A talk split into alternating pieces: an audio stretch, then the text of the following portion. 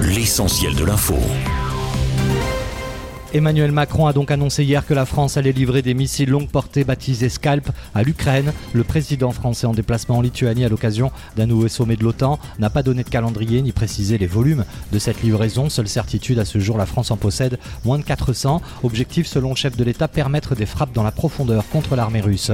Au Vernet, c'est l'incompréhension. Plus de trois jours après la disparition d'Émile dans les Alpes de Haute-Provence, toujours aucune trace du petit garçon de deux ans et demi. D'après le procureur de Digne-les-Bains, malgré d'importants recherche menée, aucun indice ni aucun élément, dit-il, n'est en mesure d'aider à comprendre cette disparition. Désormais, l'espoir de retrouver le jeune garçon en vie est mince, alors que les recherches se poursuivent aujourd'hui. Et puis à Marseille, on apprend qu'un ado 13 ans a été poignardé à mort la nuit dernière sur le Vieux-Port. Selon les premières informations, une rixe entre bandes rivales serait à l'origine du drame sur fond de règlement de compte entre mineurs isolés étrangers. Une enquête a été ouverte et un suspect a été interpellé et placé en garde à vue. J'ajoute qu'à l'occasion des festivités des 13 et 14 juillet qui s'annoncent, Gérald Darmanin a annoncé cet après-midi un dispositif exceptionnel avec 130 000 policiers et gendarmes mobilisés partout en France quelques jours après les émeutes. Selon le ministre de l'Intérieur, tous les bus et trams s'arrêteront à 22h dans toutes les grandes zones urbaines françaises. Fin de citation.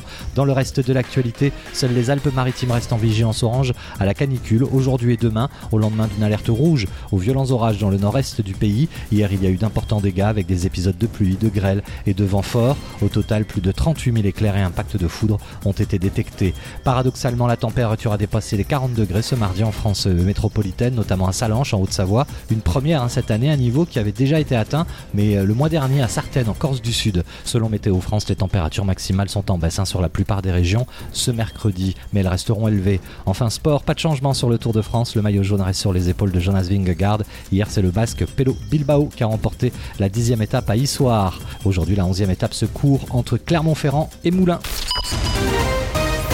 Studio News, l'essentiel de l'info.